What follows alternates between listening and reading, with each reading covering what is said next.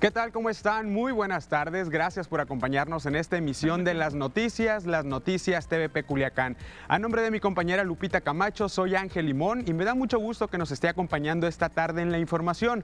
Por supuesto, también saludamos a nuestros amigos del Facebook, Las Noticias TVP Culiacán, quienes se unen a la transmisión y los invitamos también para que se acerquen a través de la red social del Facebook y comenten acerca de los temas que estamos abordando en el programa. Por supuesto, los invitamos para que compartan la transmisión y que la comunidad crezca y también se mantengan bien informados acerca de los temas que estamos abordando en las noticias TVP Culiacán. También nos puede ver a través de nuestro portal tvpacifico.mx totalmente en vivo para que no se pierda la información y que se una con nosotros, se acerque a esta plática. Recuerde que tenemos nuestro WhatsApp totalmente activo para que nos mande las denuncias ciudadanas y lo que acontece en su localidad. 6671-779946 para que nos pueda eh, mandar algún mensaje, mandar fotos y videos acerca de la denuncia que usted quiere llegar a hacer acá con nosotros en las noticias TVP Culiacán. Pues es lunes, lunes de puente para muchas personas que tomaron este día pues de descanso, algunos otros trabajamos.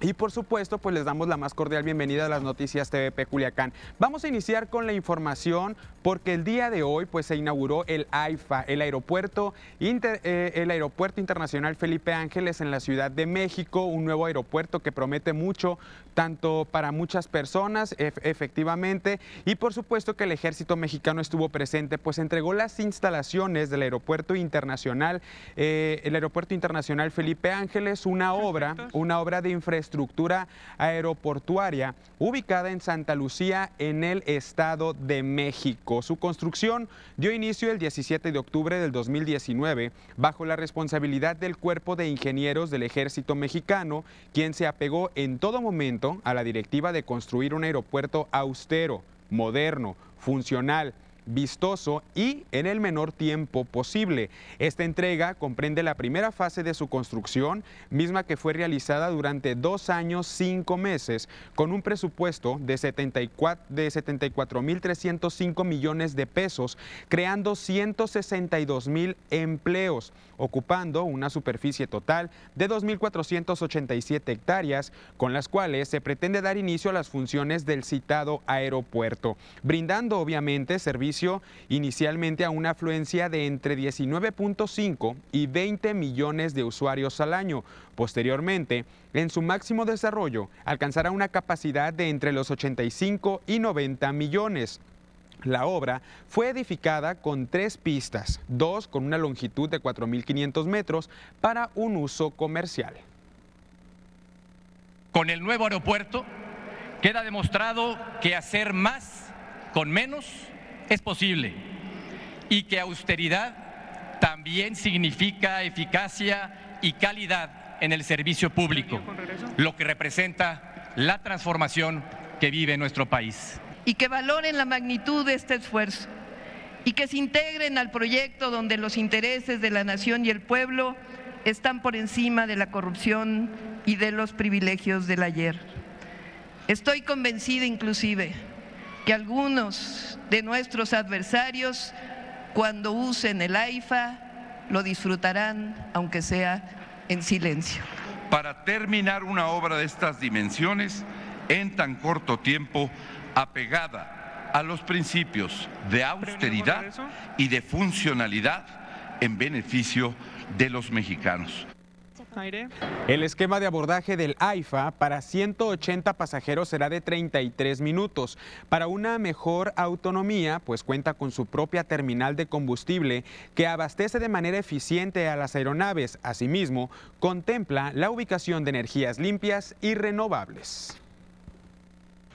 Hoy está presente en nosotros la satisfacción del deber cumplido al hacer entrega de este conjunto aeronáutico al pueblo de México, que otorgará a la industria aérea nacional una nueva plataforma para atender el creciente mercado de pasajeros y carga del país y de otras naciones.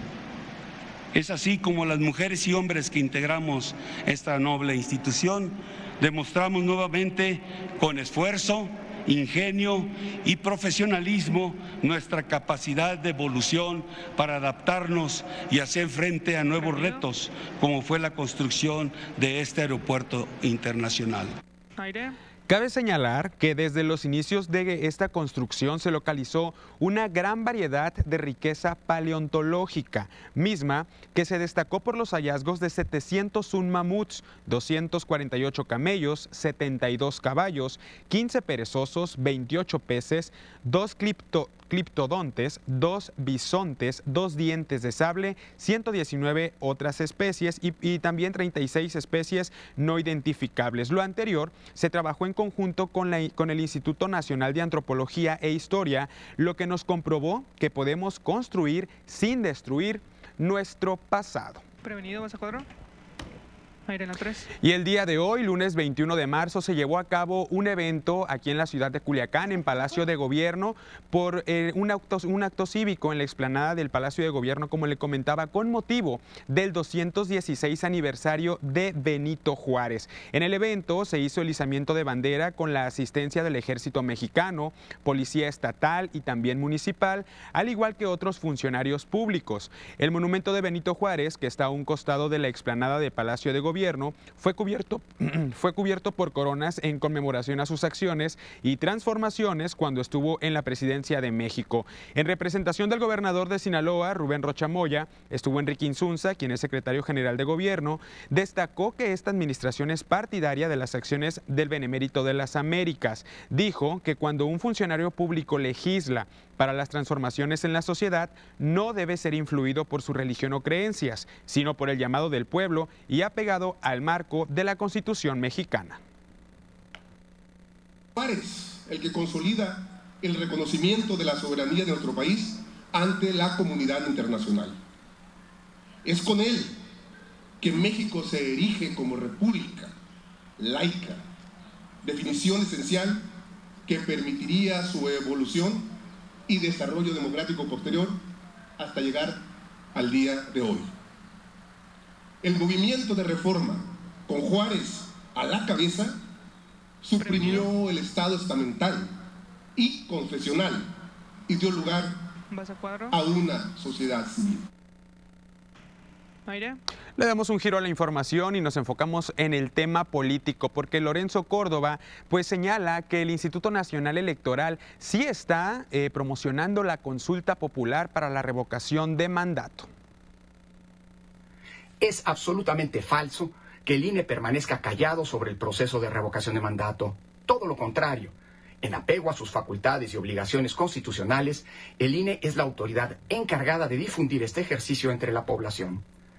La revocación de mandato va y va muy bien, porque el INE la está organizando y porque las mexicanas y los mexicanos confían en su autoridad electoral y han manifestado su disposición para fungir como funcionarias y funcionarios de casilla. De cara a la jornada del próximo 10 de abril, infórmate, involúcrate y participa, porque con tu INE, con nuestro INE, contamos todas, contamos todos. Y en el mismo tema, el gobernador de Sinaloa, Rubén Rocha Moya, pues también habla al respecto, señala que promocionará la consulta popular para ratificar al presidente de México, Andrés Manuel López Obrador. Lo que estoy haciendo en este momento. Tengo derecho a hacer campaña para que mi presidente Andrés Manuel López Obrador continúe en el cargo porque es un hombre que mucho beneficio ha traído a este país, lo está transformando y lo está transformando por el bien de los mexicanos más pobres. cada quien hace lo suyo y, no necesito decírselo yo, tienen su compromiso y lo están haciendo. Hoy me reuní justamente con los presidentes y presidentas de, de Morena ¿eh? para comentar el tema, comentarlo con ellos. Ellos están haciendo lo suyo. Aire.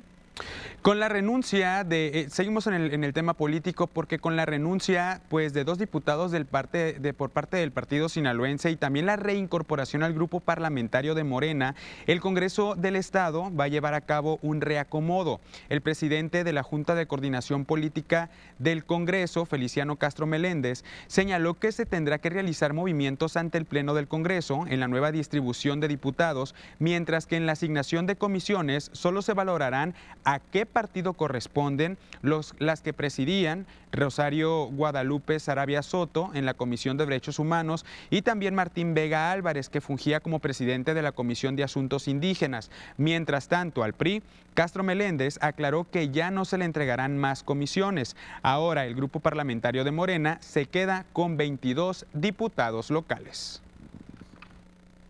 Al PRI no le tocaría más comisiones, o sea, ya tiene el número de comisiones. Este, lo que estaríamos revisando es en todo caso las comisiones entre el Partido Sinaloense y el Grupo Parlamentario de Morena. Y a logística, pues porque la ubicación de los diputados está en función del, de los espacios eh, eh, físicos, etcétera, ese tipo de medidas que son normales, el propio reacomodo de los curules, etcétera. Con esta información nos vamos a ir a una pausa, pero quédese con nosotros porque seguimos transmitiendo a través de nuestro Facebook las noticias TVP Culiacán. Volvemos.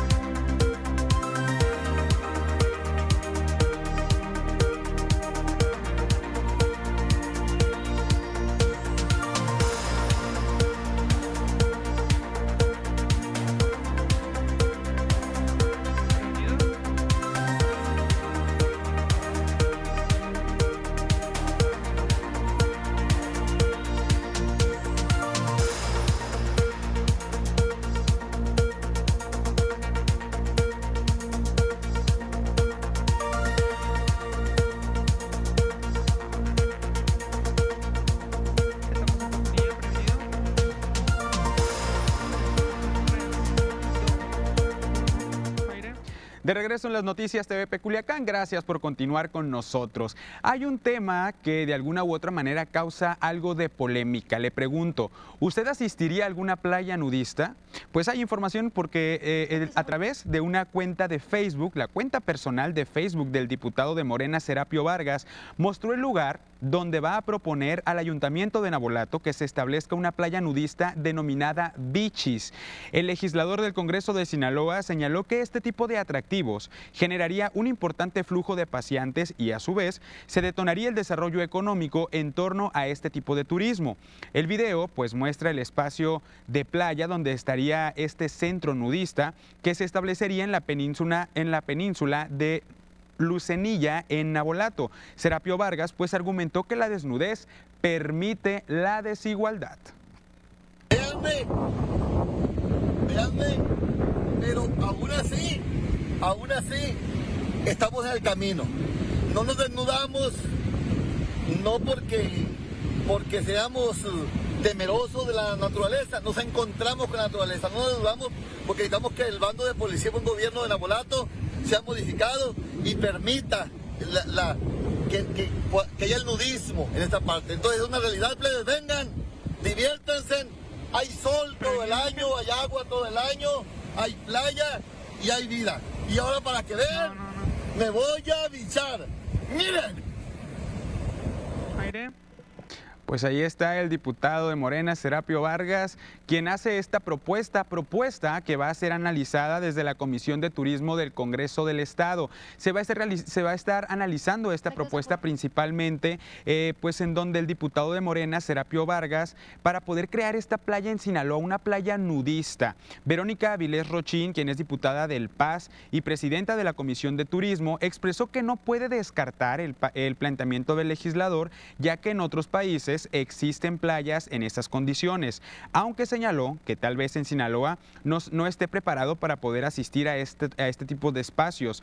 Avilés Rochín pues puntualizó que en su momento, cuando Serapio Vargas hizo el planteamiento, pensó que era una broma. ¿Podría ser un detonante en el turismo? Pues mira, pues analizándolo puede ser un detonante porque es como te digo tenemos debemos de ser abiertos para toda clase de turismo. Y si el diputado pues está seguro a lo mejor ya tiene ahí pláticas con algunos cruceros de los que vienen de otros países porque yo creo que aquí en Sinaloa todavía no estamos preparados para ir a, a una playa así. Nudista. Nudista no aire pues ya veremos en qué, en qué llega esta, eh, este planteamiento por parte del diputado Serapio Vargas hacia realizar una playa nudista en el municipio de Nabolato. Pero usted qué piensa? Cuéntenos a través de nuestro Facebook, las noticias TVP Culiacán. Recuerda que estamos transmitiendo totalmente en vivo y puede unirse a la transmisión. Ahí en su pantalla aparece cómo acceder a la página principal de las noticias TVP Culiacán. Vamos a darle lectura a algunos comentarios que justamente se suman a esta transmisión y también les recuerdo, los invito a participar con este tema porque de alguna u otra manera causa algo de polémica. ¿Usted cree que en Sinaloa estemos preparados para asistir a una playa nudista? Háganos saber su comentario a través del Facebook. Iniciamos a darle, a darle lectura, dice Nati Calderón. Hola, saludos. Patricia Beltrán también se suma a la transmisión. Dice buenas tardes. Maggie Hurtado también eh, está en esta transmisión. Nos saluda buenas tardes. El señor Arnulfo Torres, como cada tarde, se suma con nosotros. Hola Ángel, aquí acompañando en las noticias como siempre. Lupita descansó, efectivamente le tocó descanso a Lupita Camacho, que muy seguramente nos está viendo también a través de la señal de TVP. Casandra Araujo se, une a la transmisión también. Saludos Casandra, gracias por estar con nosotros. Y lo seguimos invitando a todas las personas para que se sumen y les dejo la pregunta en el aire para que nos, la puedan contestar a través de nuestro Facebook, las noticias TVP Culiacán. ¿Cree usted que Sinaloa está listo para asistir a las playas nudistas? Recuerde que va a ser, eh, bueno, que está este planteamiento, esta propuesta para que se lleve a cabo la playa nudista en el municipio de Nabolato. Ya veremos a qué, a qué conclusión pues, se llega por parte de la Comisión de Turismo. Les recuerdo que estamos totalmente en vivo. Se suma Julio Martínez. Saludos al del audio. Saludos. Saludos, Julio. Gracias. Gracias eh, también por estar en esta transmisión. Corina León dice saludos. Buenas tardes. Saludos. Muy buenas tardes y bienvenidos sean todos sus comentarios, sus peticiones, saludos y por supuesto que platiquen con nosotros acerca de los temas que estamos abordando en el programa. Martín Plata López se suma también a la transmisión. Dice eh, saludos y está uno más de Arturo Sherman. Dice, anoche miré caer un meteorito, no saben nada sobre eso. Por supuesto, Diana nos va a tener pues eh, algunos detalles acerca de la información meteorológica en un momento más, así que quédese con nosotros. Por lo pronto, vamos a ir a una pausa comercial y regresamos con más en las noticias TV Peculiacán.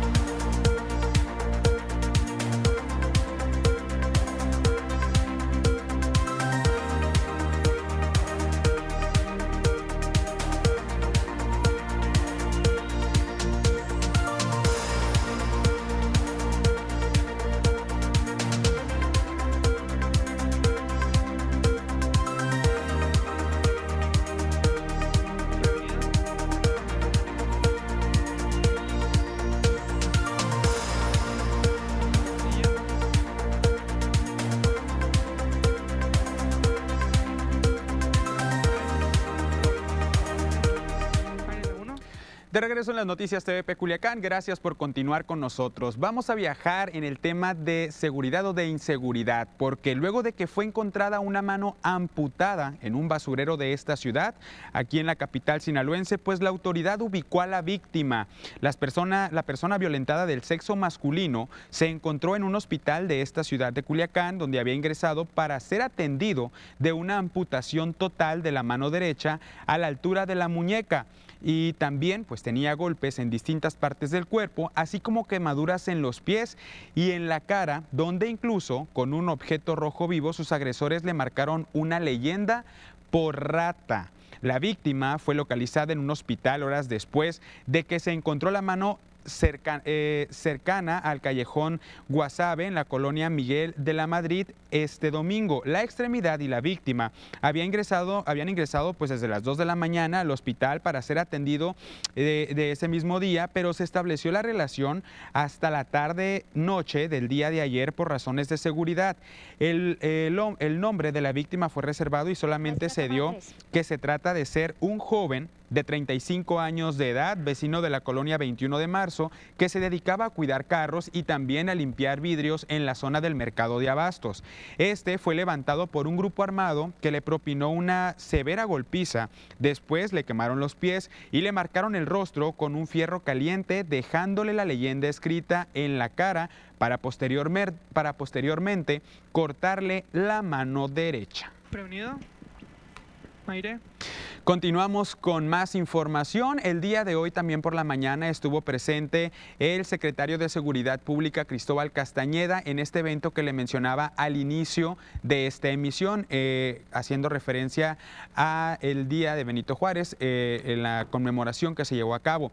Pues tocó un tema importante acerca de las llamadas falsas, las llamadas falsas al centro del control de 911, el cual señala que sigue en aumento. Esta acción, pues que no debería tomarse a juego, porque el 911 es un número realmente de emergencias y con la finalidad de poder atender a las personas que se encuentren en situación de riesgo o también en incidencias que puedan registrarse.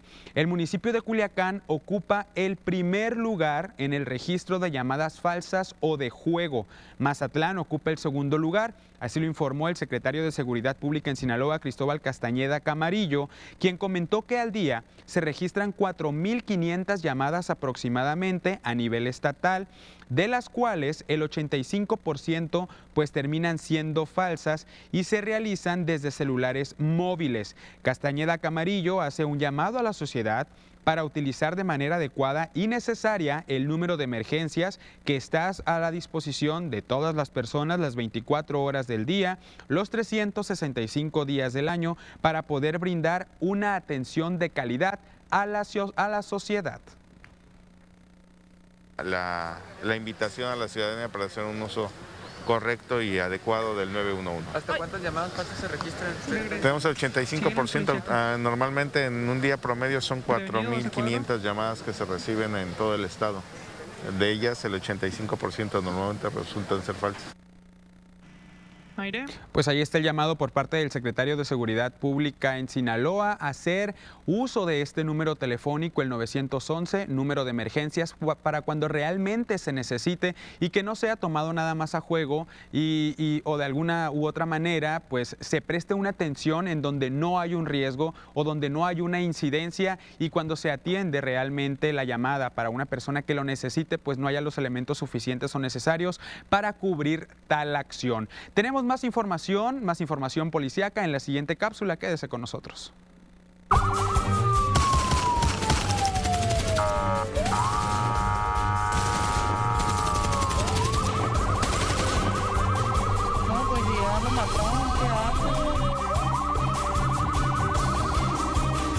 Un hombre adulto de aproximadamente 40 años de edad, identificado como Faustino, con domicilio en la colonia Buenavista, ubicado al oriente de la ciudad, fue asesinado de varios balazos con ráfagas de arma larga por dos sujetos armados que vestían todo de negro y estaban encapuchados, los cuales viajaban a bordo de un vehículo en color blanco la noche de este sábado 19 de marzo.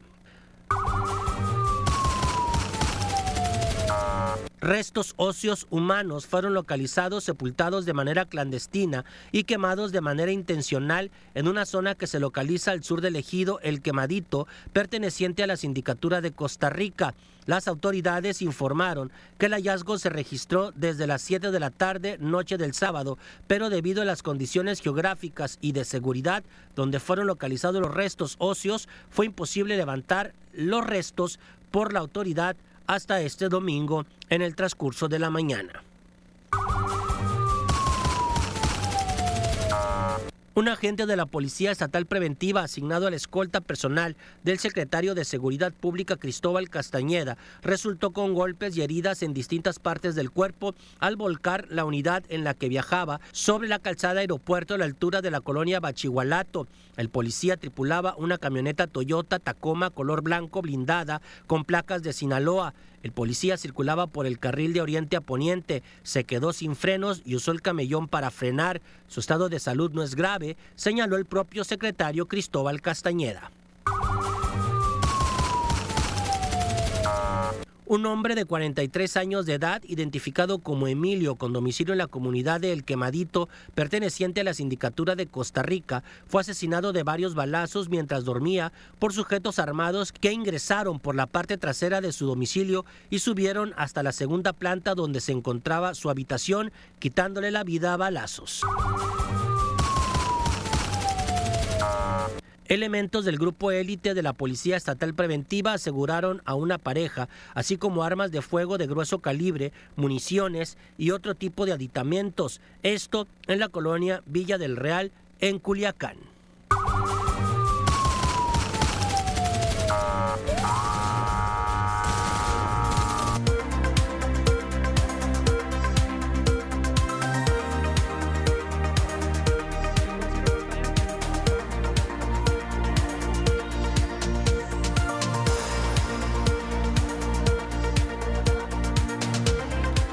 Gracias a nuestros amigos del Facebook, obviamente que los saludamos con mucho gusto y los invito también para que compartan la transmisión y poder llegar a más personas. Recuérdenlo, vamos a darle lectura a algunos comentarios. Silvia Cruz Carrillo se une a la transmisión, dice saludos, buenas tardes.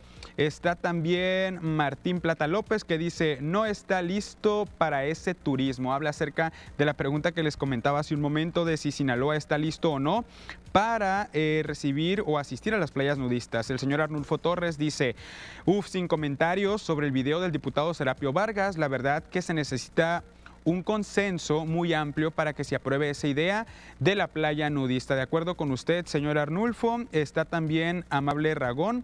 Dice, claro que estoy de acuerdo con que se apruebe la iniciativa para que exista esta playa nudista, traería mucho turismo y saldríamos de lo mismo siempre. Pues ahí están los comentarios de algunas personas que se suman a la transmisión. Los sigo esperando con sus respuestas a través de nuestro Facebook. Volvemos a la señal de TVP.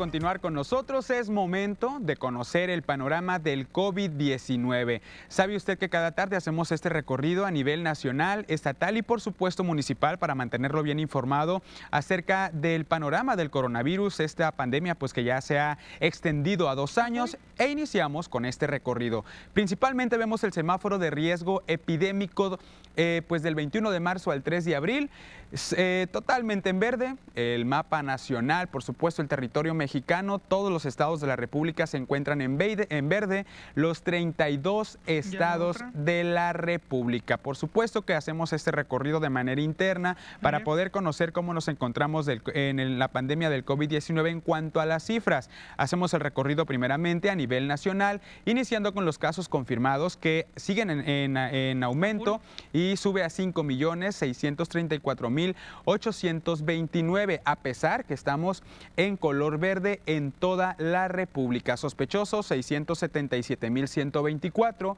los negativos 9.138.857, fallecidos 322.092, los activos 13.715, hay casos recuperados afortunadamente 4.929.271, pero se siguen registrando nuevos fallecimientos en las últimas horas, 20 personas.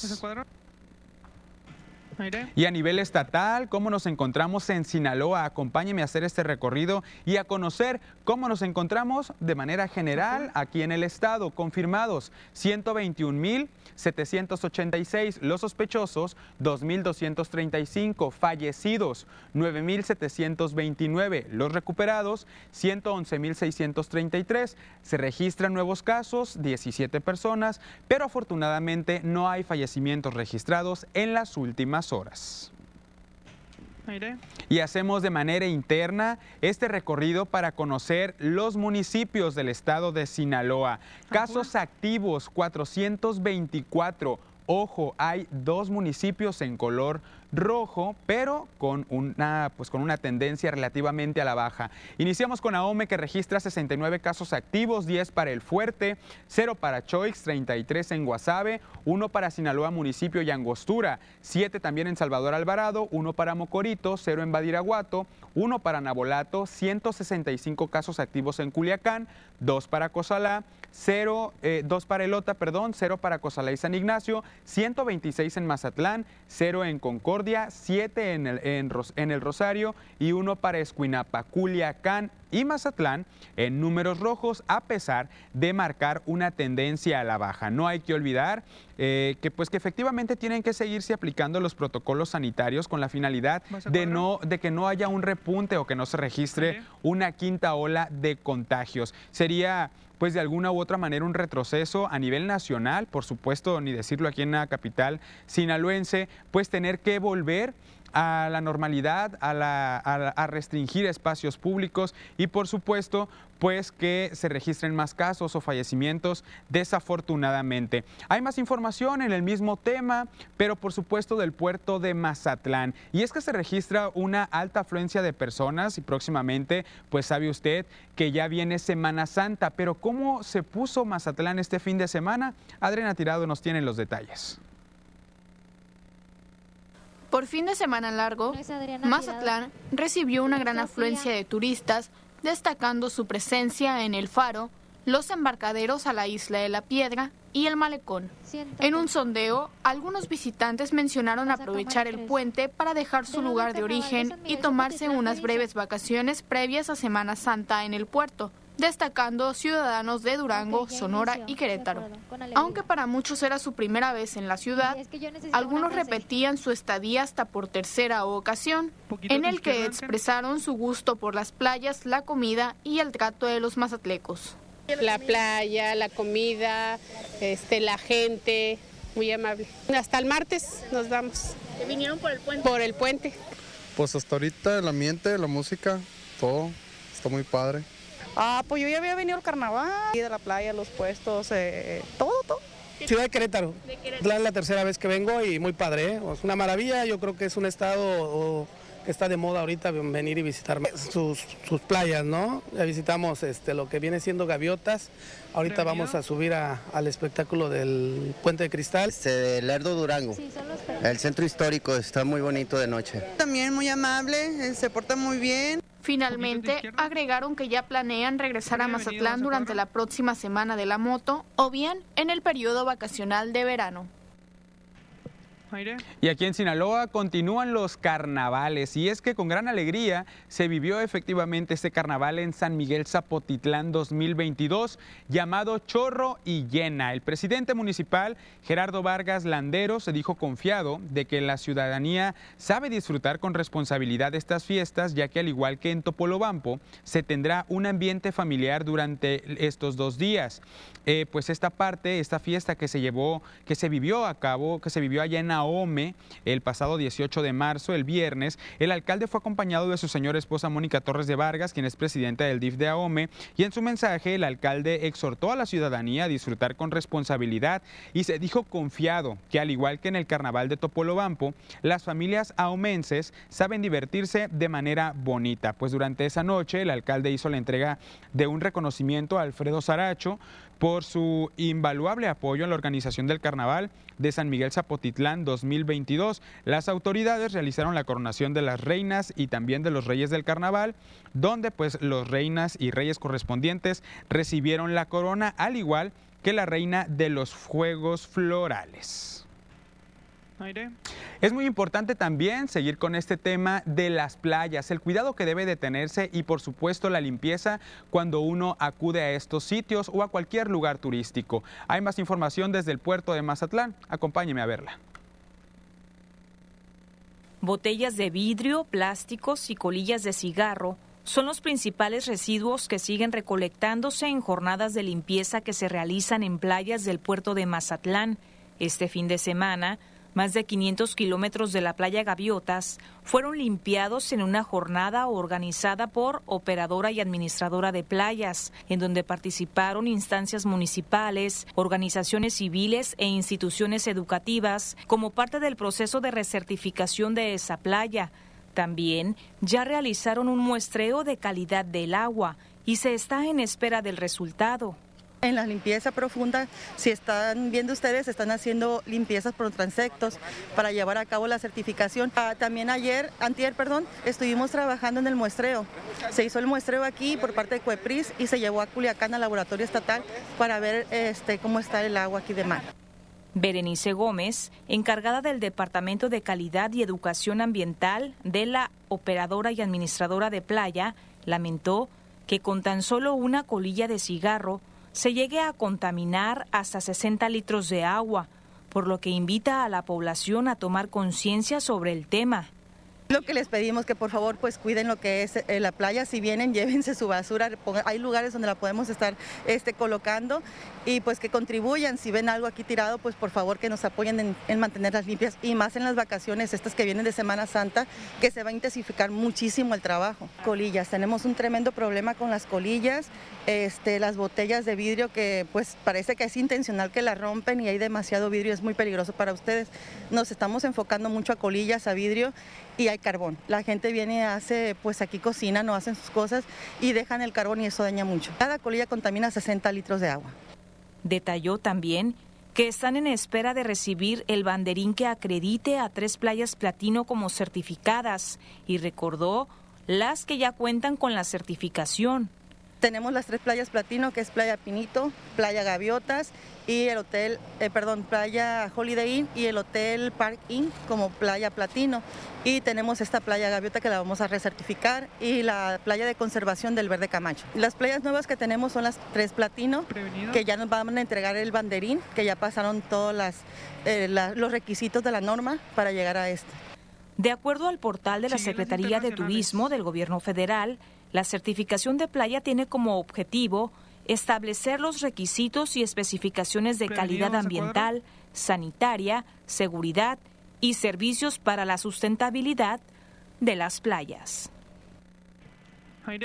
Pues ahí está el llamado también para toda la sociedad que acude a Mazatlán y a cualquier playa, a cualquier lugar donde usted acuda, a que si lleva pues su comida, su alimento, su refresco, su agua y ya no lo va a utilizar, pues llévese su basura a su casa. Hay contenedores cerca también. La finalidad es mantener las playas limpias, cualquier espacio limpio, en este caso pues las playas que se acerca Semana Santa y aquí en Sinaloa al ser pues de alguna manera un lugar donde eh, hay diferentes playas, diferentes lugares y destinos turísticos a donde puede acudir, pues a contribuir contribuir el llamado principal para las limpiezas de las playas. Por supuesto, tanto el plástico como el papel, el cartón y demás, pues son productos que pueden ser reciclados y esto también ayuda mucho a la, parte de la contaminación, a que no aumente y a seguir cuidando lo bonito que se ve en las playas cuando están completamente limpias. Hay más información también que se genera en el ámbito internacional. Yo le invito a mantenerse bien informado en la siguiente cápsula.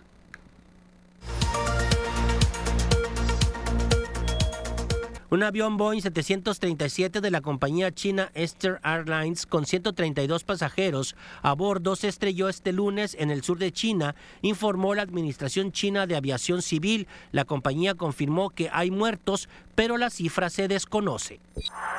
Rusia llamó ayer a las fuerzas ucranianas a salir antes del mediodía de este lunes de la ciudad de Maripul, blanco de los asaltos más brutales por parte de sus fuerzas desde que comenzó la invasión y donde se denunció a este domingo un ataque contra una escuela donde se refugiaban 400 personas. Las Fuerzas Armadas de Ucrania en la región de Lungatsk han acusado al ejército ruso de bombardear un hogar de ancianos desde un tanque en la localidad de Kremina, dando muerte al menos a 56 personas. Seis personas murieron y diez más resultaron gravemente heridas después de que un auto se estrellara la madrugada de este domingo contra personas que celebraban un carnaval en una pequeña localidad en el sur de Bélgica. Dos personas de alrededor de 30 años de edad fueron detenidas presumiblemente con relación a este suceso a unos 50 kilómetros al sur de Bruselas.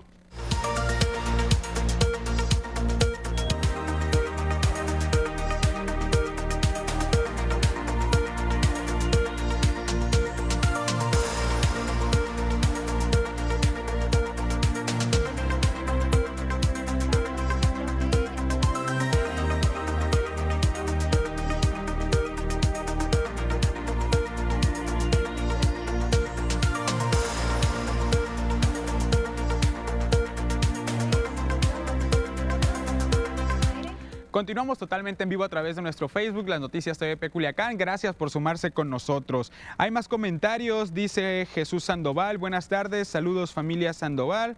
Muy buenas tardes. Eh, está Martín Plata López también, saludos.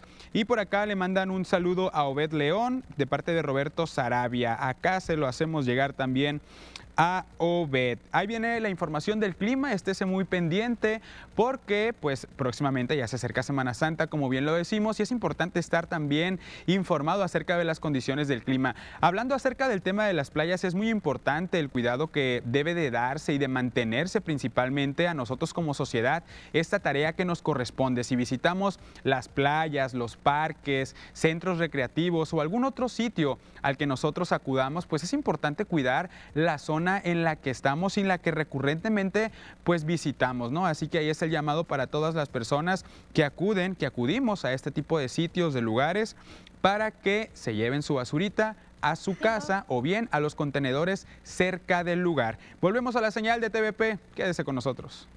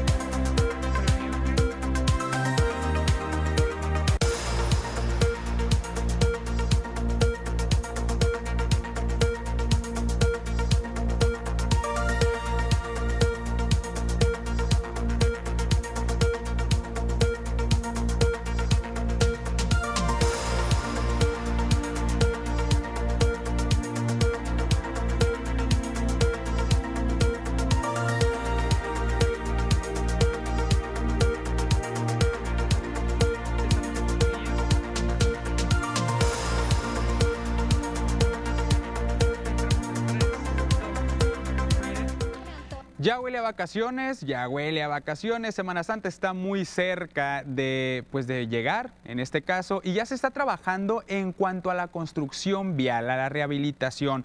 Pues estas carreteras en diferentes destinos turísticos en Sinaloa, con la finalidad que la sociedad pueda tener unas vacaciones seguras en cuanto al tema vial.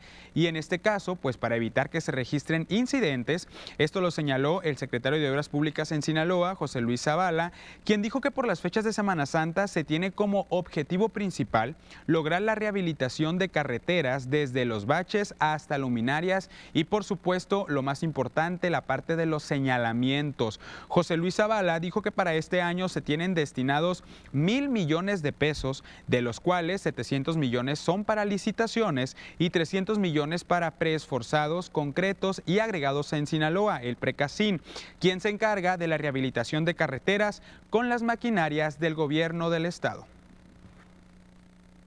que estamos ahorita pintando todas las carreteras, todas las entradas a las carreteras estamos pintando. En todas las en todos los centros turísticos van a ver que está pintada las carreteras, estamos bachando, haciendo lo posible. Desgraciadamente pues nos dejaron las carreteras un poco destrozadas, con el 20% aproximadamente de destrucción. La costera pues estaba en pésimas condiciones, estamos invirtiendo 100 mil pesos ahí.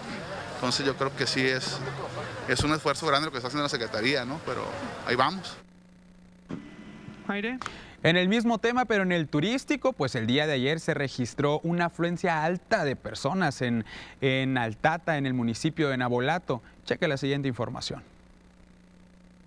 Altata, uno de los destinos de playa más visitados de Sinaloa, comienza a recuperar la afluencia de visitantes. Después de una severa crisis que puso al borde de la quiebra a varios de los prestadores de servicios de este importante destino turístico, hoy la recuperación económica del puerto ofrece una nueva esperanza para las familias que viven de la actividad turística.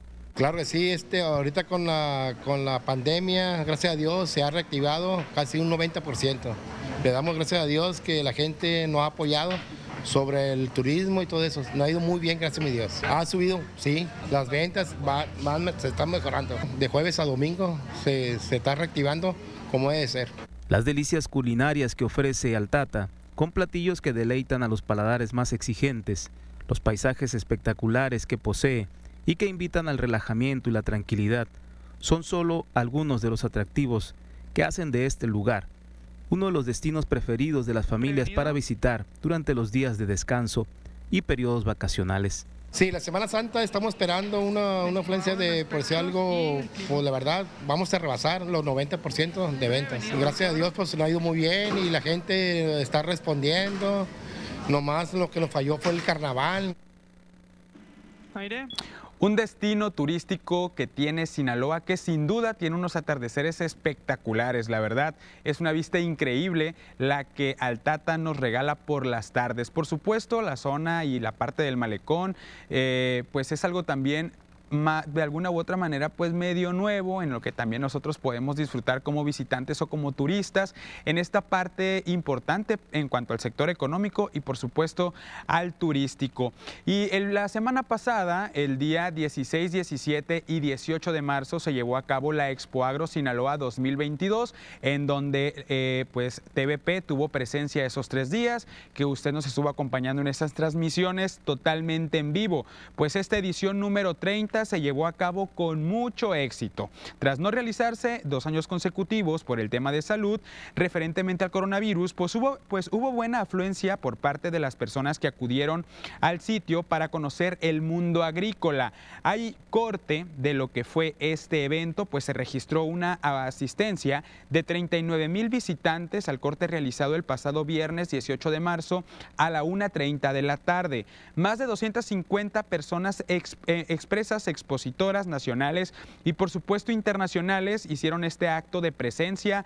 Países, por supuesto, como Estados Unidos, China, Cuba, Brasil, Panamá, Francia, entre otros.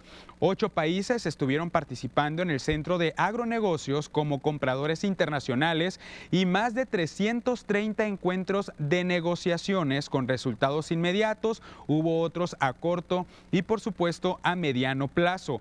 El pabellón agroindustrial contó con la presencia de 56 empresas pequeñas y medianas que eran de aquí, del estado de Sinaloa. Además, se ofrecieron 13 conferencias magistrales con temas para la bioeconomía y la tecnología aplicada en el campo, impartidas por las diferentes empresas agrónomas. En operaciones comerciales dentro del área de maquinaria, se estima que de manera global se obtuvieron 100 millones de pesos y para Culiacán una derrama económica de 80 millones de pesos, beneficiando principalmente al sector hotelero, con 1.680 habitaciones, por supuesto que al sector restaurantero, sin dejar de lado al sector transportista.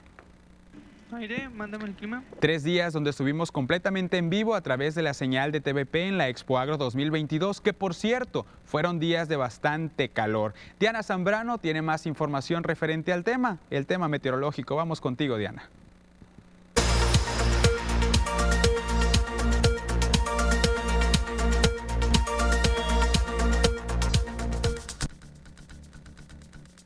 Hola, ¿qué tal y buenas tardes? Gracias por seguir acompañándonos en esta excelente tarde. Nosotros estamos listos con el reporte meteorológico, primeramente para conocer las temperaturas actuales en algunos puntos importantes del país. Y comenzamos como siempre en la frontera en Tijuana, en esta tarde se mantiene con 21 grados. En La Paz se registran 24 grados, al igual que en el sector de Durango. Guadalajara se mantiene caluroso con 30, Acapulco con 29 y en Ciudad de México se registra de cielo mayormente soleada con 26 grados para esta tarde. Pasamos a conocer las temperaturas actuales aquí en nuestro estado, en Sinaloa. ¿Y qué tenemos? Para este inicio de semana, comenzando en el puerto de Mazatlán, aquí tenemos máximas que van a variar entre los 24 hasta llegar a los 25 grados en la mayor parte de la semana. Ya en el sector de Culiacán, en la capital de Sinaloa, actualmente se mantiene totalmente despejado, al igual que martes, miércoles y jueves. Ojo, porque el día viernes se prevé condición de cielo mayormente nublada, con máximas que varían entre los 30 y los 33 grados. Y en el sector de Guamúchil, esta tarde se mantiene totalmente despejada, al igual que el día de mañana. Martes tenemos máxima que llega hasta los 30 grados y mínima de 7 grados para el día de mañana. Más al norte, en Guasave, actualmente se registran 29 grados.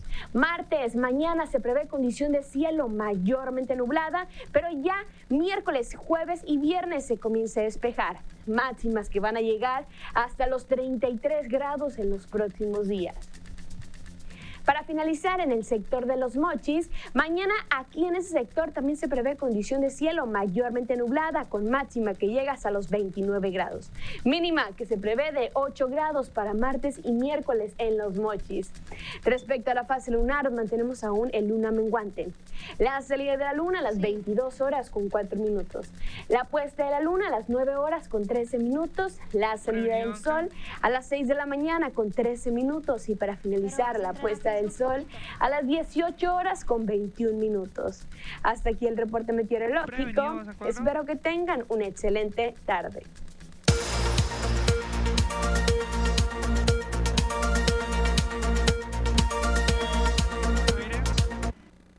Con esta información nos vamos a una pausa comercial. Seguimos transmitiendo en nuestro Facebook las noticias TV Peculiacán. Volvemos.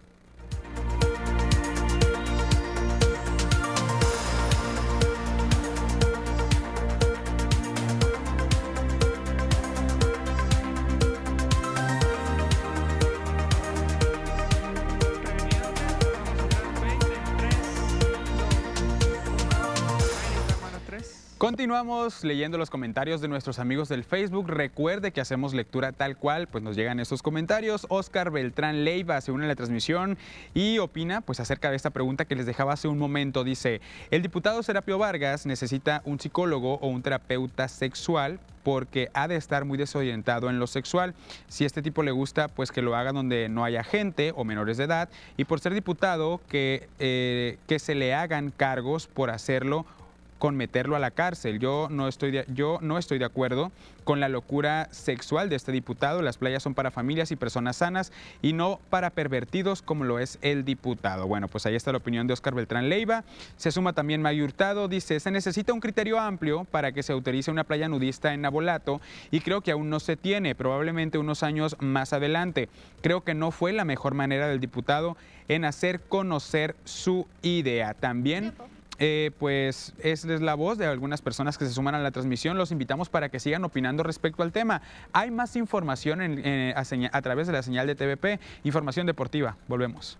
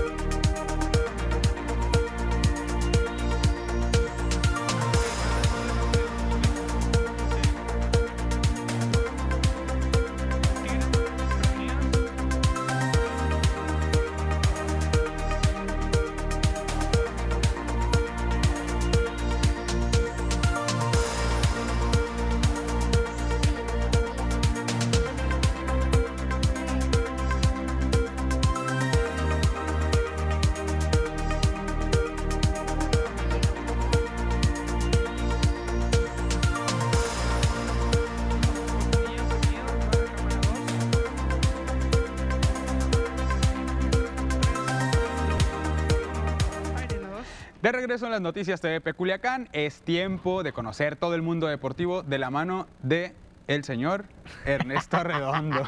¿Qué tal, Ángel? Qué Bienvenido, tenerte, Netillo. Tenerte acá como titular, ya te tocaba, ¿no? No, no, no, ¿qué pasó? Me va a Digo, rega- me va a hoy, regañar Lupita. hoy, hoy, no, ah, no, sí, no, claro. Lupita es No, Lupita. Lupita está viéndonos en estos momentos. Obviamente le mandamos un saludo descansando. Descansando. Claro, me- merecido. Oye, te quiero hacer una pregunta antes- de entrar al, al- al mundo deportivo. ¿La dejamos para el final? Ah, bueno, bueno.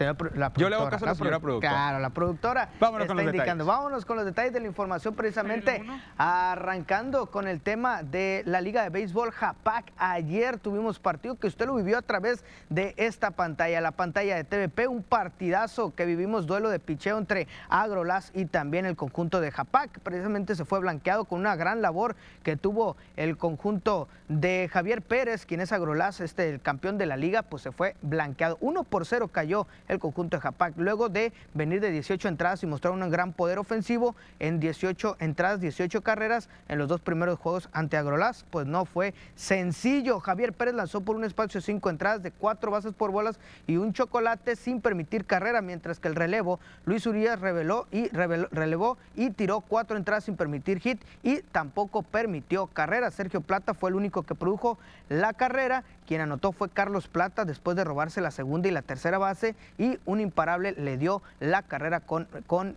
tranquilidad. El récord de Japac es de 2 a 1, mientras que Agrolas llegó a su tercera victoria de manera consecutiva. Vamos con más detalles, hablando del, del torneo de baloncesto del Cibacopa, el circuito del Cibacopa, hablar de lo que está sucediendo. Los Caballeros de Culiacán ya arrancan su pretemporada este fin de semana en la fortaleza del Polideportivo Juan S. Millar, teniendo una participación de más de 20 jugadores en busca de ganarse su lugar y fue alrededor de 22 elementos, 11 de ellos eran juveniles, teniendo como su principal objetivo mantenerse en la escuadra dirigida por el coach Andrés Contreras, mientras que estos fueron solamente tres seleccionados para seguir el proceso en su intención de integrar esta plantilla. Se trata de Diego Mesa, Diego Betancourt y también Marco Antonio Salas. De igual manera fue la primera práctica de Jung y también Samuel Daniel como eh, primera práctica con Caballeros, siendo los dos extranjeros ya confirmados con la nobleza. Vamos con temas administrativos y es que el Instituto Sinaloense del Deporte y Cultura Física firmó convenios con algunos municipios en el estado de Sinaloa. Esto importante, así lo dice el mismo Julio César Cascajares que firmó estos, eh, estos eh, convenios de colaboración que serán para beneficiar el deporte en Sinaloa. Con estos convenios podremos hacer que el deporte de alto rendimiento y si no es así, poder generar a la sociedad una cultura, enseñarles a través del deporte que podemos encontrar muchas cosas como la salud, convivencia, entre otras cosas, dijo Cascajares Ramírez. Los convenios, fueron firmados por el director general del ICE, además también por Francisco Javier Félix, subdirector del instituto, Iván Salcedo, director de alto rendimiento, como también Gerardo Vargas Landero, el, el alcalde de AOME, Armando Camacho, el de Salvador Alvarado, y también a Martín Ahumada Quintero. Hablando de temas administrativos y el deporte, el gobernador del estado, Rubén Rocha Moya, tuvo reunión con el grupo caliente de esto con respecto a lo sucedido con Querétaro. ¿Podrá venir Querétaro a Culiacán? Las palabras del gobernador son muy claras. Escuchamos. Ah, vinieron ayer, vinieron aquí entre nos, no crean que hay mucha esperanza del movimiento ahí, ¿no? Querétaro les está haciendo la lucha porque no se salgan. Eh, no tienen clara la, la temporalidad. La temporalidad. No están muy claros en decir, nosotros no podemos hacer un acuerdo mm, para que vengan un año, para que vengan de manera muy temporal. necesitaría ser algo más permanente. Está planteado, tienen la, la intención, hablé ayer, a la una de la tarde lo recibí. Sí, pero está. La probabilidad ¿eh? Pero quiero decir que no es tan cercana. ¿Por qué? Porque hay muchas reglas en, la federación, en la liga. Pues ahí está más claro, ni el agua. Va a ser complicado traer un equipo de primera división a Culiacán, hablando también de las reglas de la Liga MX. Nos metemos precisamente en la jornada 11 de la Liga MX. Hubo par de clásicos y el primero es el de Tigres contra Rayados. André Pierguiñaca, el 69, anotaba el primero. Después Florán Tubán anotaba este golazo que acabamos de ver en pantalla. Qué pedazo de goles vimos por los franceses que le dieron la victoria al conjunto de Tigres y lo dejan en la posición número 2 de la tabla general. Rayado se queda en la posición número 7. Vámonos con el otro clásico, que es el, clásico tapatío entre el conjunto de Chivas Rayas del Guadalajara y el Atlas. Iba ganando Chivas y este gol le terminó quitando la victoria al minuto 91. Julián Quiñones anotaba el empate al minuto 91, pero también había anotado Roberto Alvarado al minuto 66. El clásico tapatío quedó empatado a uno por bando, se fue expulsado el mismo Julián Quiñones por una, cena una seña obscena al finalizar el partido. Chivas eh, se ubica en la posición número 10, mientras que Atlas en la posición número 4. Nos vamos con otro partido de las Águilas del la América que sorprendió a propios y extraños después de estar en el fondo de la tabla. El conjunto del América ganó y ganó con contundencia con el primer gol que cayó de Roger Martínez al minuto 7, luego Diego Valdés con un golazo el segundo al minuto 15 y Cendejas al 18. Fue todo para que las Águilas del la América hicieran lo necesario para quedarse con la victoria 3 por 0 ante el conjunto del Toluca que no metió ni las manos. Con esto el América sube a la posición número 15 y el Toluca en la posición número 11 va bajando en la tabla. Vámonos con el Mazatlán, que este domingo también tenía partido correspondiente a la jornada número 11 y el León lo visitaba y le ganó dos goles contra uno. Meraz fue el único que anotó por parte del conjunto de Mazatlán, mientras que Colombato al minuto 40 anotaba el primero para el de León y Ormeño al 45. Meraz al minuto 57 anotaba el del descuento, pero no le alcanzó al conjunto de Mazatlán FC para subir en la tabla y poder ganar. Se mantiene en la posición número 18, mientras que León se mantiene en la posición número 5. Escuchamos a los técnicos al finalizar el partido. El primer tiempo me pareció ordenado, controlado el, partido. Si no tuvimos mucha mucha profundidad, eh, fueron más eh, algún que otro centro de, jugada y también alguna algún tiro de media distancia, pero se veía el equipo bien plantado. El segundo tiempo fue más agresivo, lamentablemente en el minuto 40 y 43. En esos 4 o 5 minutos de, nos descuidamos y, y nos sorprendieron con esos dos goles.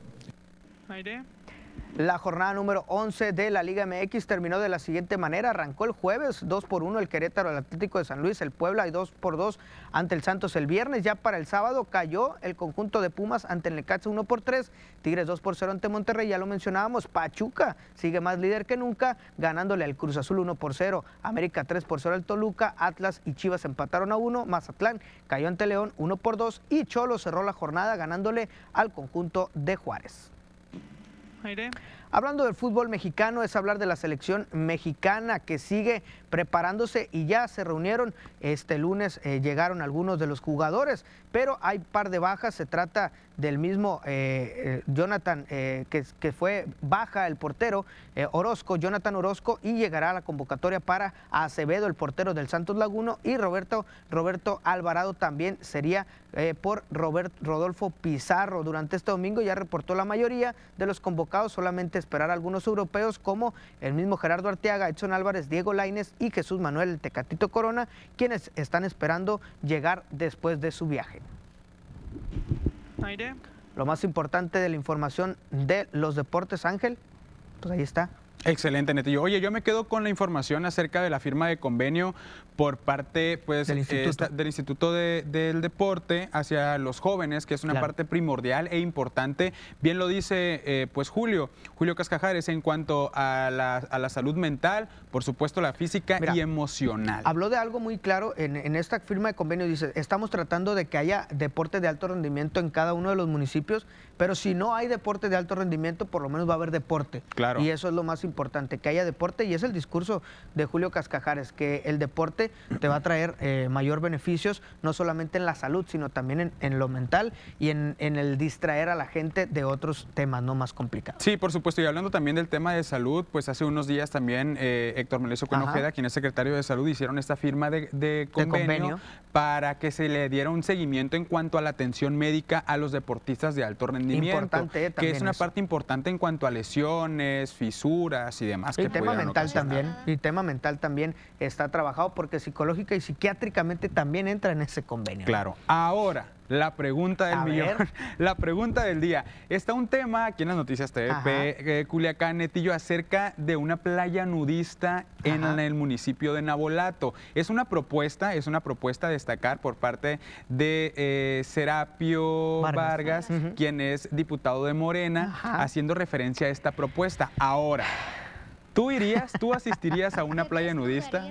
Qué complicada pregunta, pero creo que primero se tendría que analizar. Yo la verdad no asistiría. Yo no soy de las personas que asistiría a ese tipo De, lugares. Yo no, yo no soy, pero pues si se da y es por el bien de la economía de Sinaloa, creo que sería lo único, sería lo único, inciso bueno para, para Sinaloa, que será lo económico. Lo demás, creo que no. Estamos hablando de temas mentales, de temas salud, pues ahí está. Pero no irías. No, no, yo no iría. Ah, perfecto. Con esa respuesta nos quedamos. De tío, muchas gracias por la información. Nosotros nos vamos a una pausa, pero seguimos en nuestro Facebook, Las Noticias TV Culiacán. Volvemos.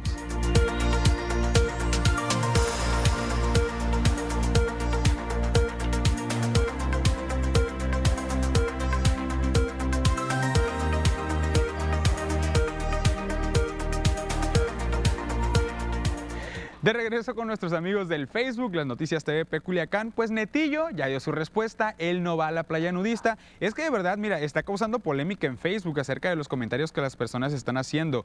Y además, Netillo, de eso, yo insisto, eh, además de, de, este tema cardíaco para las personas, la información del deporte en cuanto al tema de salud. Es algo muy primordial, la verdad. no, eh, ya lo decías, ¿no? Con esta firma de convenio que fue importante porque eh, Itzel Manjarres platicaba con ella y me decía, durante mi, y, mi carrera nunca tuve el apoyo de salud y me tuve que retirar porque no me alcanzó para poder Por una lesión se retiró, Sí, fue una, una, lesión en el talón de Aquiles y bueno, es, es, es ella, eh, taekwondoine, pues los pies son fundamentales, ¿no? Entonces ella se tuvo que retirar porque no hubo el apoyo por parte de, de salud, en este caso, pues es bueno, ¿no? Lo que, lo que hace el, el tema de salud, eh, la Secretaría de Salud y el Instituto Sinaloense del Deporte. Excelente, pues que se aproveche este convenio, Claro Netillo. sí. Gracias por la información. Nos vemos el día de mañana. Netillo, bueno, tú ya la mañana. Bueno, Nos vemos con el señor veremos, Avisaí. Veremos si, si Avisaí viene.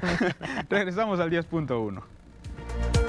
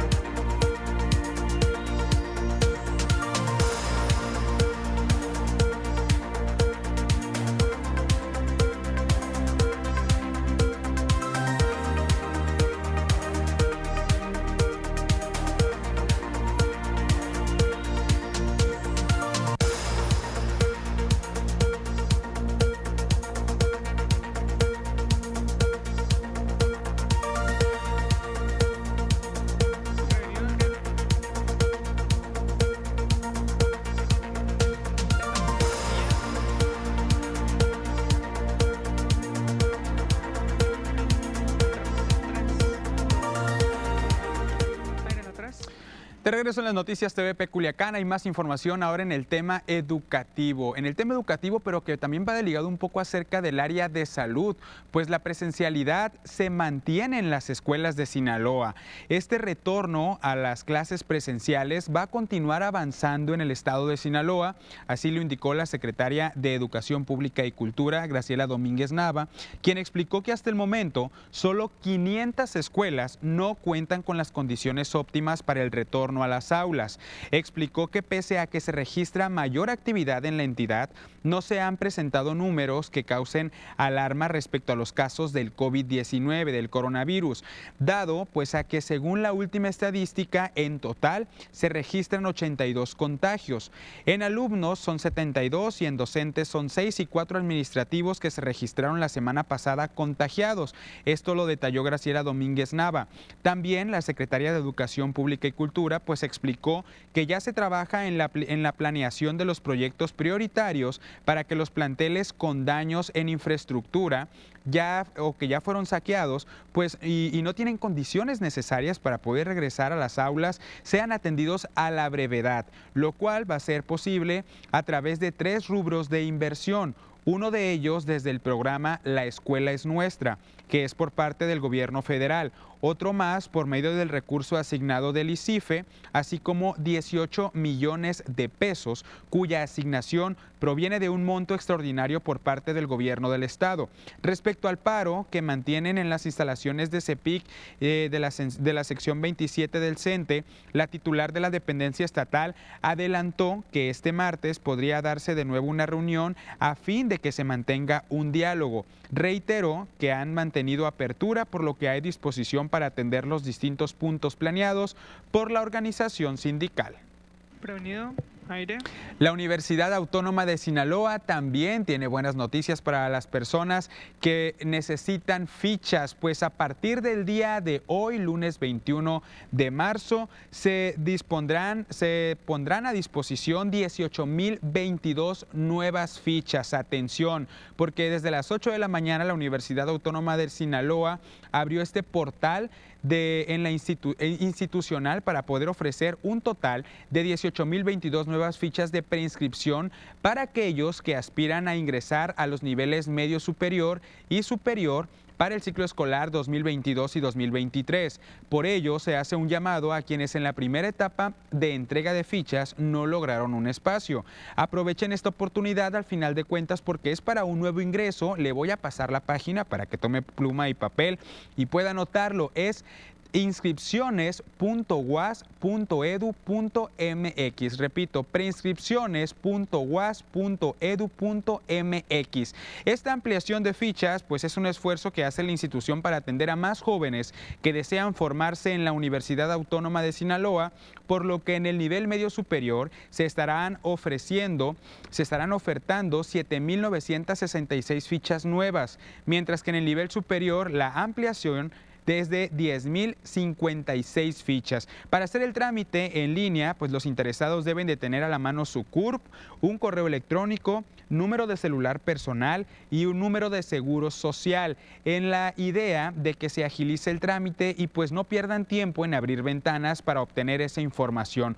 Por último, es importante mencionar que también los aspirantes contarán con dicha eh, página. En esta página pues habrá una mesa de ayuda en la cual se ofrecen diferentes opciones para poder atender las dudas que, que se tengan.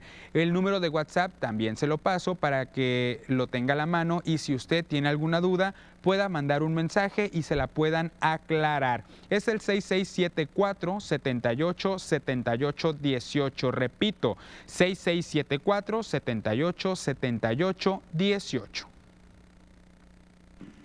Y corte. Pues ahí está la información para los aspirantes que no ocuparon, que no tu, obtuvieron un lugar en esta primera etapa y que hoy, pues la UAS pone a disposición nuevas fichas, 18.022 nuevas fichas. Vamos a una pausa comercial, regresamos con más información en las noticias TVP Culiacán.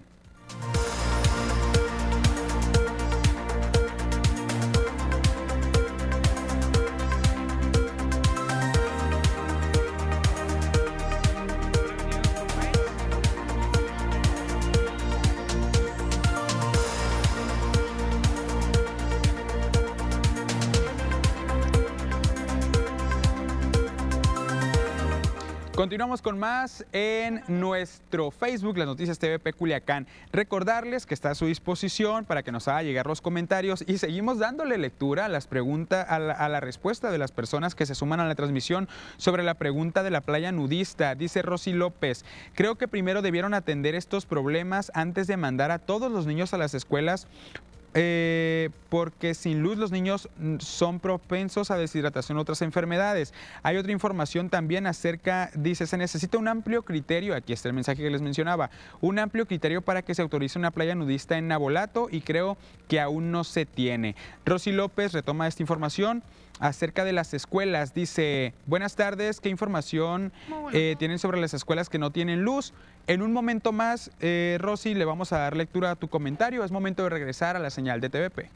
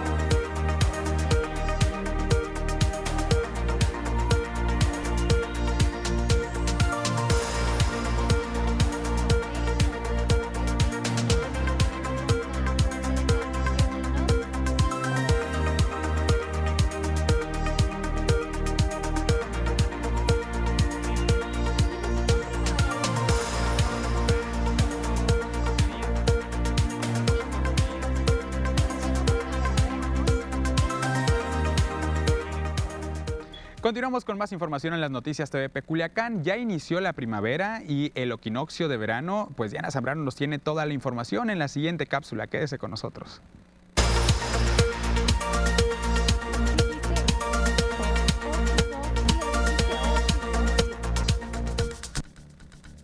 Hola, ¿qué tal y buenas tardes? Gracias por seguir acompañándonos en esta excelente tarde.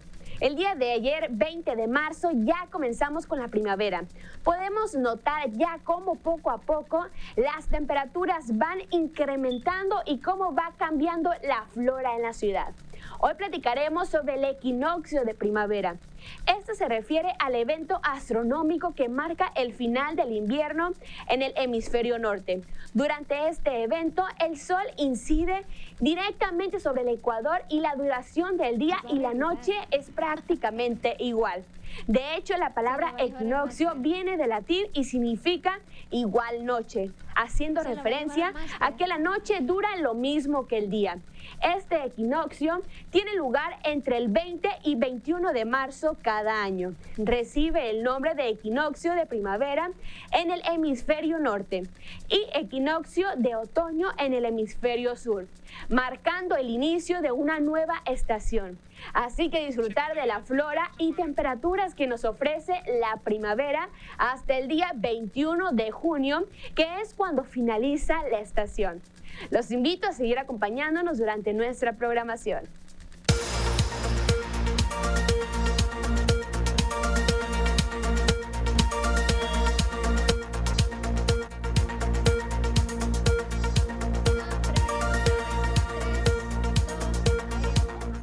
Gracias por continuar con nosotros en las noticias TVP Culiacán. Le seguimos dando lectura a los comentarios que nos hace llegar a través de nuestro Facebook. Me, me había quedado pendiente con un comentario de Rosy López. Dice, eh, buenas tardes, ¿qué información tienen sobre las escuelas que no tienen luz para cuando las manda a reparar la CEPIC? Ya hace calor. Y la orden de CEPIC fue que vayan al 100% los niños, todos los grupos, en todas las escuelas. El jardín Laura, Rosaura Zapata del Fobiste Chapultepec se robaron el cableado.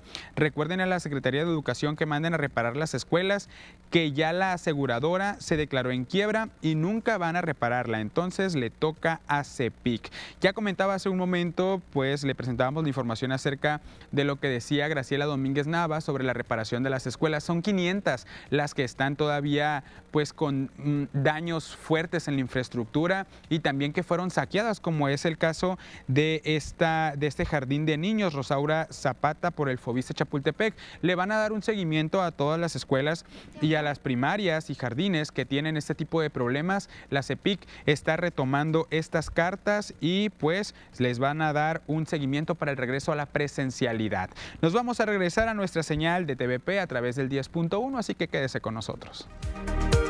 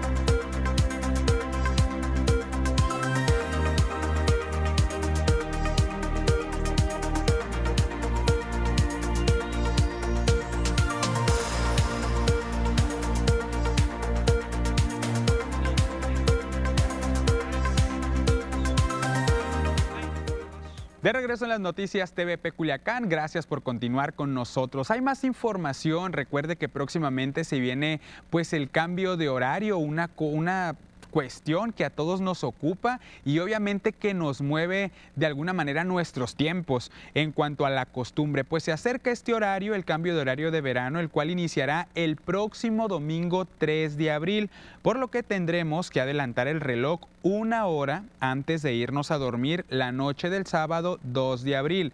Recuerde, adelantar el reloj una hora antes de irnos a dormir la noche del sábado 2 de abril. El horario de verano culminará el domingo domingo 30 de octubre del 2022, por lo que el sábado 29 de octubre debemos atrasar una hora el reloj para dar comienzo al horario del invierno. El horario de verano pues es una modificación que se realiza desde 1996 y tiene como objetivo disminuir la demanda de energía eléctrica, así como que las personas realicen un mayor número de actividades a la luz del día con mejores condiciones de seguridad. Me doy la oportunidad de abrir otra pregunta. ¿Usted qué opina acerca del horario de verano? Eh, pues eh, le beneficia o no le causa beneficio alguno? Déjenos, déjenos sus comentarios a través de nuestra red social del Facebook, Las Noticias TV Peculiacán. Recuerde que estamos transmitiendo totalmente en vivo y en los cortes, en las pausas, pues le damos lectura a lo que usted nos comenta acerca de los temas que abordamos en el programa. El cambio de horario de verano, pues sí, le recuerdo, tenemos que adelantar el reloj una hora antes de irnos a dormir la noche del sábado 2 de abril, para que lo tenga bien en cuenta y pues que de alguna manera no nos agarre desprevenidos. Tenemos más información del tema cultural, quédese con nosotros.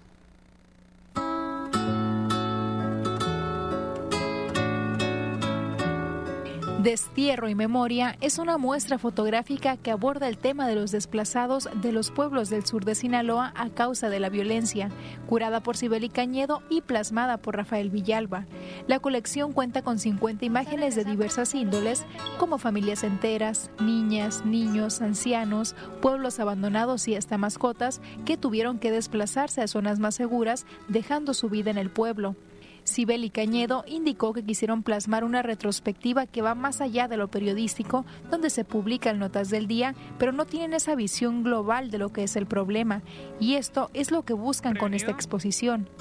Está montada en la sala Carlos Bueno del Museo de Arte de Mazatlán y está abierta a todo público interesado de martes a viernes de 9 de la mañana a 3 de la tarde y sábados de 10 de la mañana a 4 de la tarde.